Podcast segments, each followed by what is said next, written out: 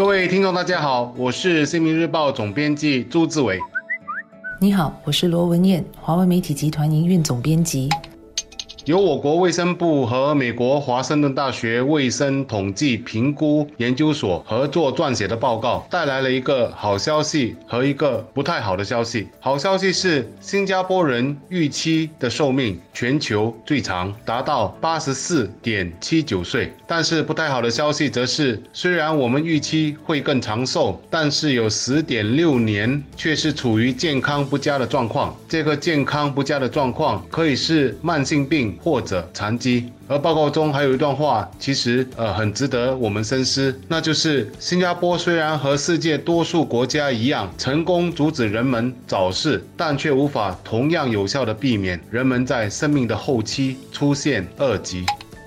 根据这个报告，我向身边的五个人做了询问。问题是，大家是否希望长命却又百病缠身，活得不好？答案是肯定的。有一个人的答复还有些哲理。他说：“一个人的生命在于广度，而不是长度。要追求的应该是生命的内涵，而不是希望活得更长寿。”话虽是这么说，但许多人看待生死教育的角度是不一样的。也有一些人希望自己能够活得又长命又好，不要老来。病来缠，可是要做到这一点，别无他法，我们就要从年轻的时候就要奉行修身律己的养生之道，把身体的底子打好，这样就能避免老年患病的风险。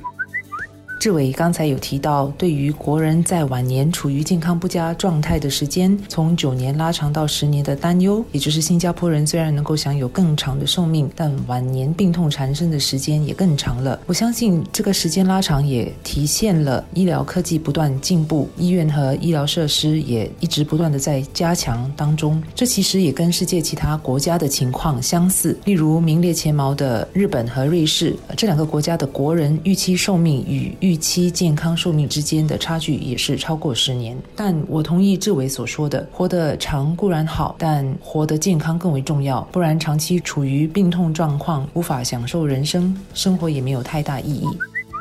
报告中就提出了几点需要我们注意的。第一个就是女性方面，虽然女性的寿命比男性多出了五年，但是这额外多出的岁月却是耗在应付健康问题上面，所以女性应当要注意了。还有就是糖尿病对于新加坡是个重大的挑战。虽然新加坡已经成功减少糖尿病等病因造成寿命的损失的情况，但是预期健康寿命能否进一步延长，就取决于新加坡能否减少。这些病因所引起的慢性但非致命的健康问题。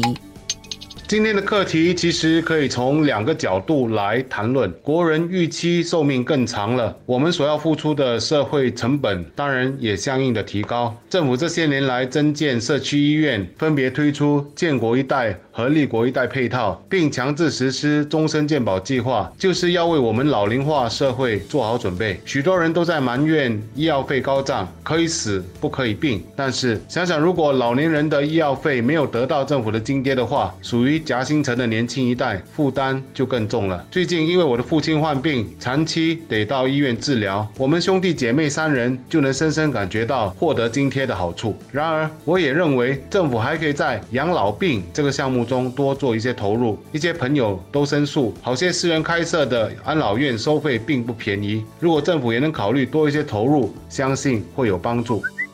除了医疗方面的考量之外，新加坡人预期寿命提高，也代表着我们确保自己有足够的退休金来养老，为活到八十四或八十五岁做好准备。也就是说，我们或许必须重新检讨我们的退休理财规划，因为自己可能之前的假设，好像我就是可能预期活到七十五或八十岁。因为如果退休金不足的话，现在做准备还还来得及，也可能就是意味着我们不能够太早退休了。目前新加坡的法定退休年龄是。六十二岁，而重新雇佣的年龄顶线则是六十七岁。新加坡的人力部长杨立明今年三月在国会上已经透露了，去年成立的年长员工劳资政工作小组认为，长远看来，我国有必要提高法定退休年龄，也应当上调重新雇佣的年龄。但是他也强调说，何时调整、上调的步伐多少，还必须有待的谨慎的去规划，好让雇主有足够的时间做出相应的调整。